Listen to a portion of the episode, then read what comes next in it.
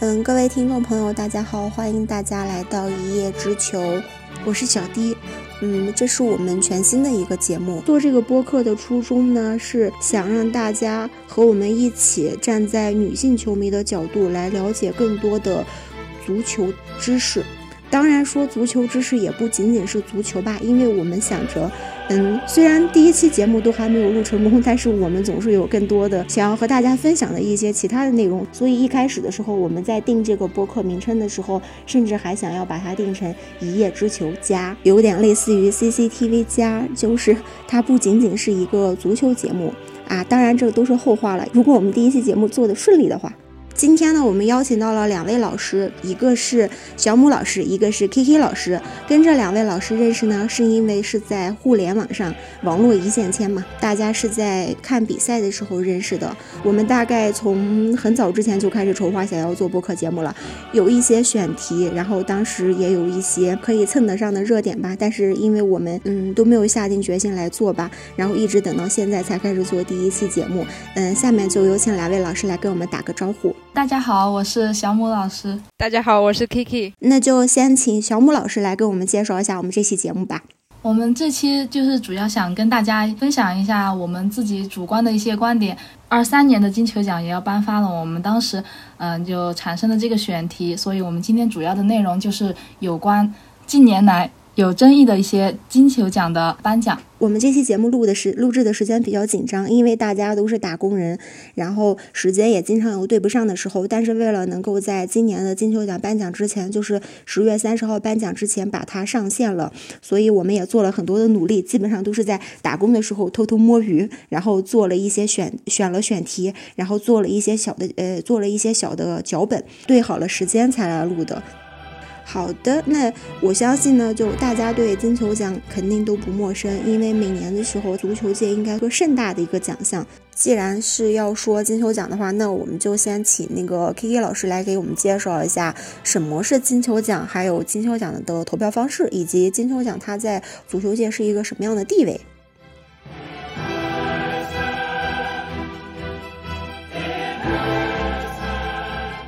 我们知道的金球奖是由法国足球杂志通过投票选出的一个奖励年度表现最优秀的球员的一个奖项。我们公认的最具含金量的奖项。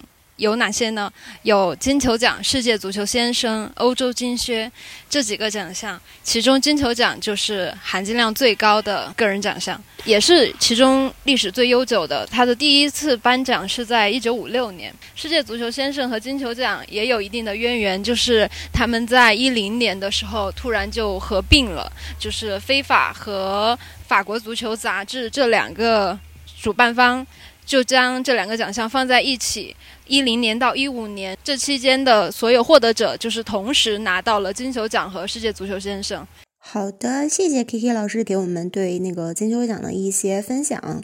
嗯，我这边呢是查到了一些金球奖的有趣的一些资料吧。就比如金球奖最年轻的获奖者是一九九七年的罗纳尔多，他当时获奖的时候才二十一岁。还有一个就是最老年的获得者是一九五六年的金球奖获得者，呃，斯坦利马修斯，他获奖的时候已经有四十一岁了。马修马修斯是四十一岁最年长获得者嘛，也就是。刚刚刚 Kiki 老师提到的第一届金球奖颁奖的得主，他这个金，他这个四十一岁是我还是在去年就是本泽马得金球的时候知道的，因为当时本泽马得金球之后，有一个 B 站的 UP 主做了一期节目，他就说本泽马这个金球是嗯仅次于。就是他去年得金球的那个年纪是仅次于就是一九五六年这个马修斯获得金球的年纪，所以就是当时也有一些人就说他是嗯就说本泽马嘛，说本泽马是有一点大器晚成型的选手。二零零九年的时候，梅西获得金球奖的时候，他是他是当年获得了最多大赛冠军的一个得奖者。然后二零零八年的话是 C 罗获得金球奖，他是当年获得最多个人荣誉的得奖者，态度还不太一样，一个是。是最多大赛冠军的得奖者，一个是最多个人荣誉的得奖者。他这个个人荣誉和最的，嗯，和这个最多大赛都太多太多了。所以如果大家感兴趣的话，就大家可以自己去查一下。梅西的那个比较简单，就是巴萨当年的六冠王。嗯，然后那个零八年的 C 罗的这个比较复杂，他这个有特别多，像是英超最佳球员，然后英超最佳射手，英超最佳十一人，还有一些什么银行赛季最佳球员呀，年度最佳阵容呀。对他这个就比较多。所以如果有感兴趣的朋友，可以对可以去查阅一下相关资料。我那天有看到，就是也有青年金球奖和女足金球奖，能不能请老师也来介绍一下？就是也是从一八年开始嘛，法国足球它就推出了针对女性和青年的金球奖。一八年的时候，女性的那个金球奖是挪威球员赫格贝里是当年赢得该奖项的第一个人。然后第二年一九年是美国球员，呃梅根安娜拉皮洛在一九年赢得了该奖项。然后，因为二零年的时候停办了嘛，二一年和二二年都是巴萨女足球员普特利亚斯。二一年的时候，因为她也是巴萨的，二一年的时候和梅西一起领取了男足、女足的金球奖，还合了照。青年金球奖其实就是我们知道那个科帕奖。第一个，二零一八年是法国球员姆巴佩嘛，他当时也获得了那个金童奖。第二年的科帕奖就是现任的呃拜仁球员德里赫特，二零一九年赢得了该奖项。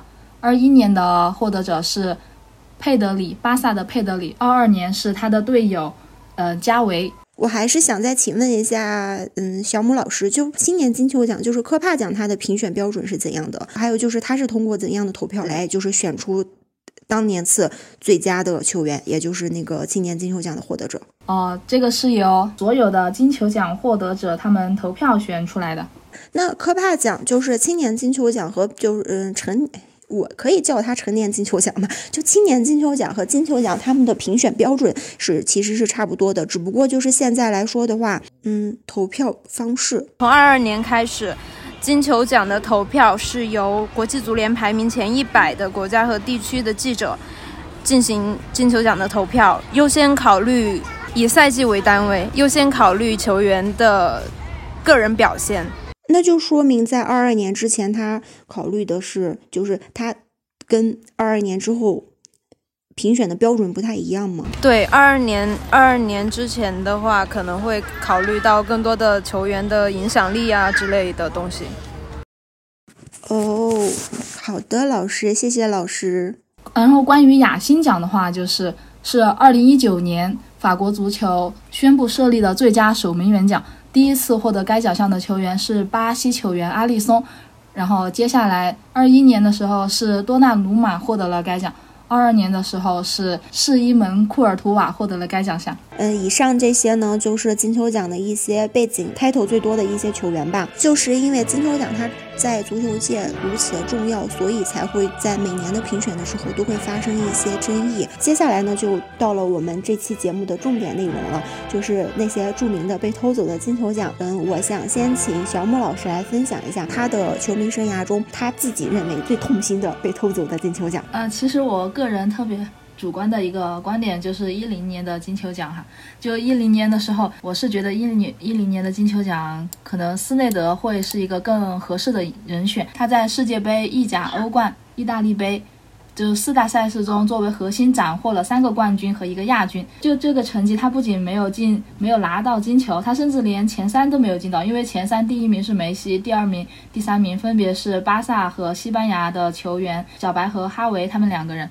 当时那个奖项颁给了梅西是不太合理的，因为他当年是没有大奖的那种奖项的。他欧冠止步于半决赛，然后作为嗯巴萨队的前锋呢，一球未进。但由于就是二零一零年世界足球先生和金球奖，他合并成为了国际。二一零年是那个世足和金球第一次呃。两两个奖项合办了，所以可能是因为那个颁奖规则也因此发生了改变。当年的票选规则是记者投票占三分之一，全球的国家队主帅和队长的投票各占三分之二。其实我是觉得这个奖，当时那个奖如果不是给斯内德，给小白或者哈维的话，两个人可能都挺合适的。如果不是斯内德，我个人更偏向于给小白吧。当时那个世界杯斯内德的呃表现是不错的，对吧？而且他们荷兰是亚军，西班牙是冠军嘛。但是当年阿根廷在那个世界杯赛场上，梅西他零个进球哦，是零哦。然后在四分之一决赛的时候，甚至零杠四输给了德国队。他就凭这个世界杯的杯赛的成绩，不仅进入了金球前三，还拿到了金球奖。所以这个可能是我认为我个人主观的认为的一个比较，嗯。容易称得上是被偷走的金球的一个。哦，对，我知道老师的意思了。因为在一零年嘛，他当年就是已经是合并了，合并了之后的话，也不应该是就是一应该是哈维拿到更合理一些。因为毕竟如果按俱乐部成绩来说的话，梅西所取得的俱乐部成绩是哈维和伊涅斯塔同时也取得了，但是他们两个人还要比梅西更多一项，就是世界杯冠军。嗯，而且世界杯冠军，他们两个人都是当时作为队内的核心，并不是说是板凳球员或者饮水机这样子的。嗯，所以这个呢，就是小姆老师分享的一个他在做球迷的时候觉得被偷走的一个金球奖。下面我们再来请 KI 老师来跟我们分享一下，他就是认为一嗯被偷走的金球奖吧。刚才的那个金球奖是被梅西偷走的，接下来我要分享一个被 C 罗偷走的金球奖，也就是一三年，他在一三年今天黑幕偷走了里贝里的金球。我们刚才开头有提到，从二二年开始，球员个人表现会优先于团队表现。也就是说，在二二年之前，金球奖是要考虑球员所在的球队的成绩的。而一三年的金球奖获得者的 C 罗的俱乐部成绩怎么样呢？他在那个赛季的表现当然非常优秀，可是成绩非常不佳。比如说联赛，他们也没有拿到冠军；欧冠。半决赛被多特蒙德淘汰，只是一个欧冠四强的成绩。而同一年的拜仁拿到了德甲冠军、德国杯、欧冠、超级杯。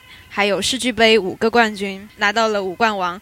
里贝里作为拜仁当时的核心，首发了二十四场，打进了十个球的同时，还贡献了十四个助攻。最后却输给了 C 罗。而且那一年非常值得一提的事情就是金球奖延迟举办。据说那一年李贝里的定妆照都已经拍好了，然后还挺帅的，结果就被我们的哥哥偷走了。看来 K K 老师对那个里贝里这个金球，嗯，就是被偷比较义愤填膺，感觉，嗯，我这边呢也是搜到了一条当时那个呃里贝里他自己发的，就是他在金球奖颁奖结束之后吧，他的一个他自己的一个发言，他就说是那个感觉被偷了。然后如果大家感兴趣的话，也可以去搜一下，当然现在网上还可以搜得到，就是当时的这条新闻。然后我自己的话，我觉得二零二零年疫情那一年，因因为疫情嘛，然后嗯，这个金球奖它就停办了，也不能说是被偷走了金球吧，就是停办的那一年呢，刚好是莱万，就是莱万多夫斯基在拜仁，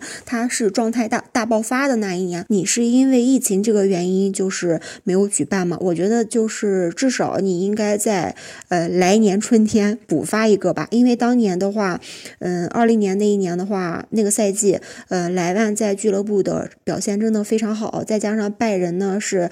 那个赛季的六冠王，所以说二零年的，嗯，金球如果是按如果是能够如期举办的话，那莱万拿金球应该是板上钉钉的事情。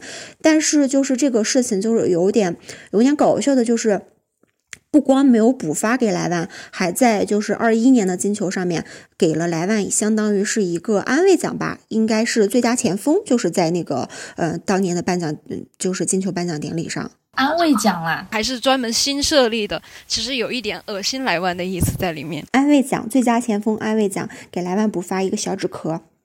其实，在今年的，就是因为马上要颁发今年的金球奖了嘛，十月三十号。其实，在今年的金球奖颁发之前，嗯，虽然就是已经确定是梅西了嘛，因为今天我有看到，呃，新闻说德罗巴会到现场去给梅西颁发这个金球奖，但是他就是，其实今年的金球奖也存在一些争议的，对吧，老师？啊，对的，对的。世界杯年对金球奖的加成真的很大吗？除了小梅之外，已经很多年没有球员单凭世界杯冠军获得金球奖了。个人的成绩的话，哈兰德也是三冠王。对，哈兰德破了很多记录哎。哈兰德在英超他如鱼得水呀，你看他的俱乐部也也是三冠王，然后他他各方面那个数据表现也很不错的呀。三冠难道小于一冠吗？不能这样吧？就其实可能有些球迷心里面也是有觉得可能今年的金球奖是有争议的。嗯，对，因为每年的金球奖从开始提名到最后的颁发下来都是有一些争议，但是今年的这个的话，如果说是参考俱乐部成绩和个人表现的话，还是会存在一些争议的。毕竟也不能说，嗯，拿了世界杯就相当于拿了所有的一切吧，也不能说拿了世界杯就必须得拿金球奖吧。如果按照这个逻辑来说的话，世界杯冠军就要拿金球奖的话，那在二零一八年的时候，姆巴佩就应该拿到了当年的金球奖。那而且这样说来，那一零年的时候呢，西班牙的那两个是吧？那两个中场哈维和小白，他们两个那也那也是世界杯冠军呀，那他们也合适的呀。如果说今年的嗯金球奖评评选结束之后存在争议的话，肯定也就是在世界杯冠军嗯可以直接拿金球奖和俱乐部成绩还有个人成绩，个人在进攻端上面的表现，主要就还是看呃那个制定那个评选规则可能会发生一些争议。对金球奖，它评选规则和颁奖时间这些，其实都会呃影响，就是当届的获奖者。我觉得，如果说只看国家队的表现的话，那么球员在世界杯年的时候，在俱乐部干脆就不要踢了，就努力去踢一踢世界杯，或者把自己的国籍改成一个夺冠热门球队，比如说哈兰德，赶紧就把挪威国籍给退了，加入英格兰。这样的话，他这这辈子绝对有机会拿到金球奖。金球奖从梅罗垄断以来就没有颁发给过世界杯冠军的球员。一零年的西班牙，一四年是德国，一八年是法国，一啊这几年的金球奖获得者，我们也都知道都不是冠军球队的球员。然后有人可以说是一八年拿到了奖励克罗地亚的英雄母亲莫德里奇。的发挥，然后让莫德里奇拿到了金球奖。可是同年，他其实还有一个欧冠冠军，也就是说，同年呃金球奖获得者的表现是在俱乐部和国家队都要非常出彩的。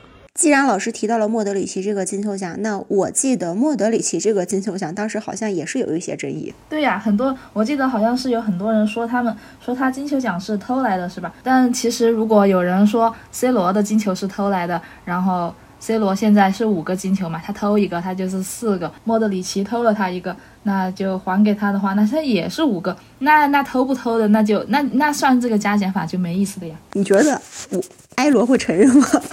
埃罗怎么会承认他偷了里贝里的？只会有只会有那个小梅粉丝在那边说他偷了里贝里的，他偷了里贝里的这样。但但是这个时候小梅说的就是对的呀，小梅粉丝说的就是对的呀。那我罗也应该天天去帮斯内德站街啊！我罗粉丝应该天天去说啊，他偷了斯内德，他偷了斯内德，他偷了斯内德、范戴克、海莱万。三个人的，他今年还要偷哈兰德的呀？要我说，今年就是哈兰德。如果说是哈兰德的话，他就相当于是没有参考哈兰德的国家队成绩；如果说是梅西的话，他就相当于又没有参考梅西的俱乐部成绩。所以我觉得这个可能就是呃备受争议的一个关键点吧。对，如果是有目的的进行一些评选规则的更改的话，那可能这个造成的争议确实就会比较大了。对的，在那个球迷交流的板块上，我有看到，就是有人分析说是，一般来说的话，是前锋会比较更容易获奖，所以我想问一下老师，这个是请老师来解答一下。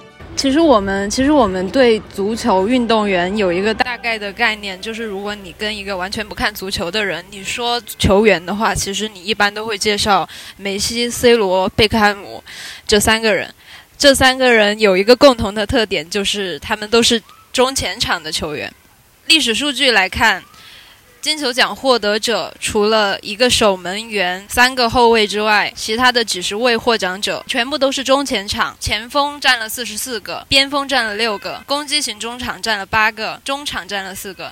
也就是说，因为中前场球员可以踢出更好的数据啊，这个奖项更倾向于给中前场。你在场上。打了九十分钟，可能打出个一比零，那么这个比赛精华剪出来的集锦，可能就是那一分钟的进球。如果一个球员他一年踢出了六十个进球的成绩，你去跟别人说另外一个中场球员他是负责梳理整个球场的，然后或者说后场一个一个洗脏球的后卫，什么多铁血挽救了一个球，门将零封了多少场这样的成绩说出来，其实并没有在九十分钟一个球绝杀这样的新闻来的更亮眼。嗯，是的，是的，因为主要球场上。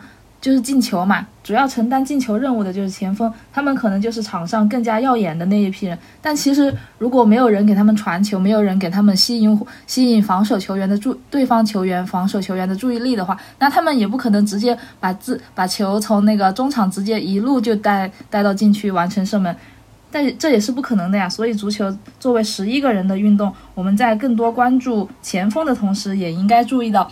呃，还有剩下的十个球员的努力，前锋可以踢出更漂亮的数据。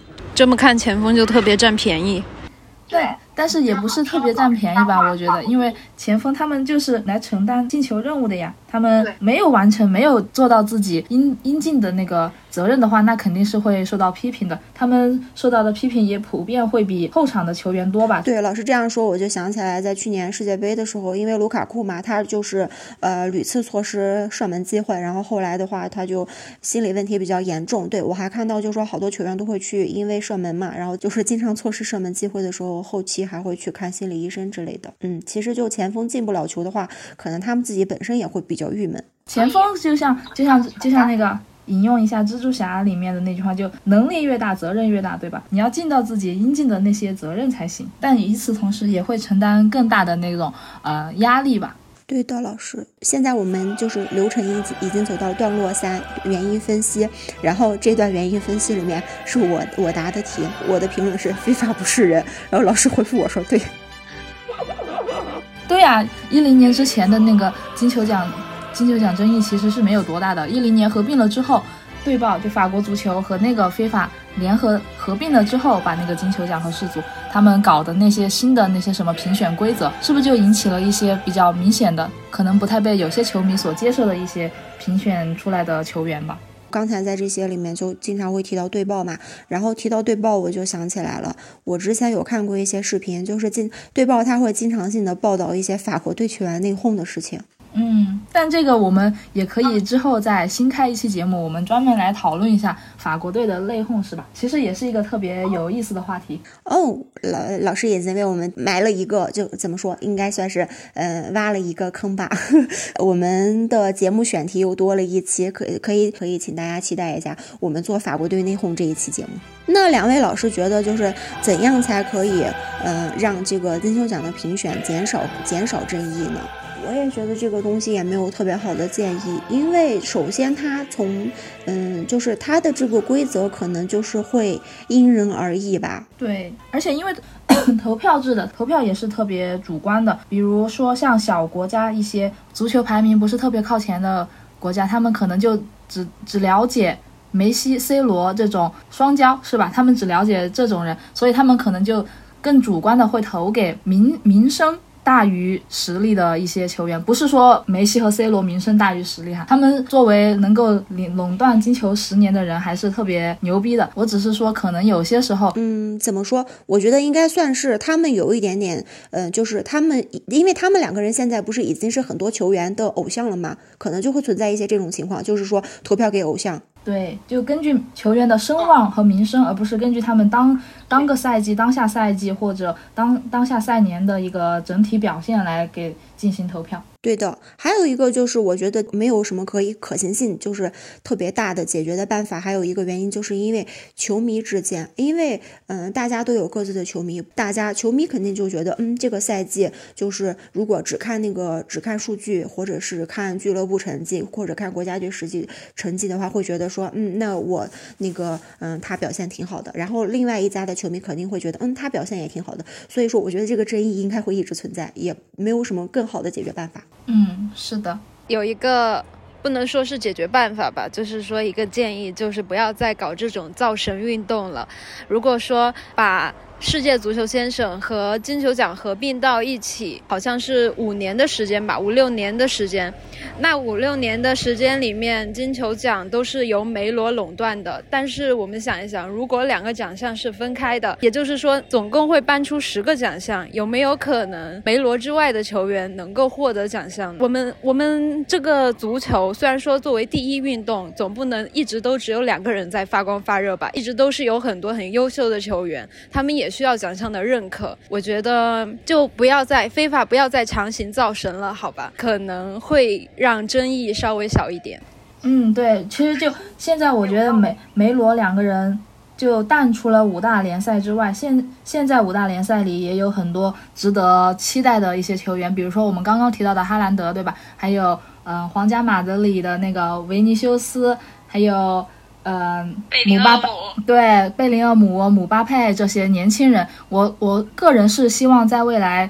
更更多的能够看到足坛是百花齐放的状态，而不是还是像过去十多年里面双骄的一种状态吧。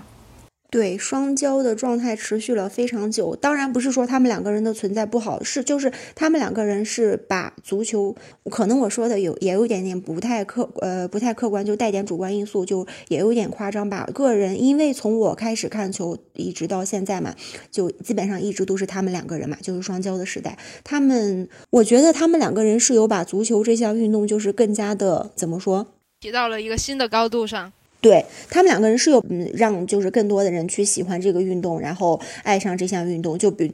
这一点的话，可以从他们两个人的那个 ins 数据上，还有一些他们的发，就是类似的做一些广告呀，还有就是他们去每个国家参加一些足球运动上面，这些都可以看出来，他们两个人的影响力，呃，当然是非常巨大的。但是就是在他们两个人在状态巅峰的这十多年里面，其实也一直有很多就是其他的非常好、非常优秀的球员，就像比如说，嗯，内马尔呀，然后格列兹曼，然后阿扎尔。然后贝尔，嗯，苏亚雷斯，嗯，对，然后伊涅斯塔、哈维，这些都是特别优秀的球员。嗯，虽然就是虽然是双骄的时代，但是就是嗯，还是有很多很多好的球员在一起，就是是一个嗯非常好的状态吧。嗯，老师说的对，就是非法造神不可取。对。支持，我要看百花齐放。对，大家肯定都是喜欢看一个就是百花齐放的状态。这个样子的话，就是呃，同龄人之间会有竞争，然后有竞争才会有进步嘛。对，以后肯定会越来越好的。因为像刚才老师也有说嘛，就是这几位年轻的球员，还有就是英超的话，像拉什福德、赖斯、萨卡这些，还有热苏斯、阿布茨，好的，德甲的穆夏拉。哈利凯恩也是德甲的，我支持哈利凯恩。凯恩还有机会得到金球奖吗？凯恩明年，万一皇马拿了欧冠怎么说？贝林厄姆拿不拿？拜仁六冠王怎么说？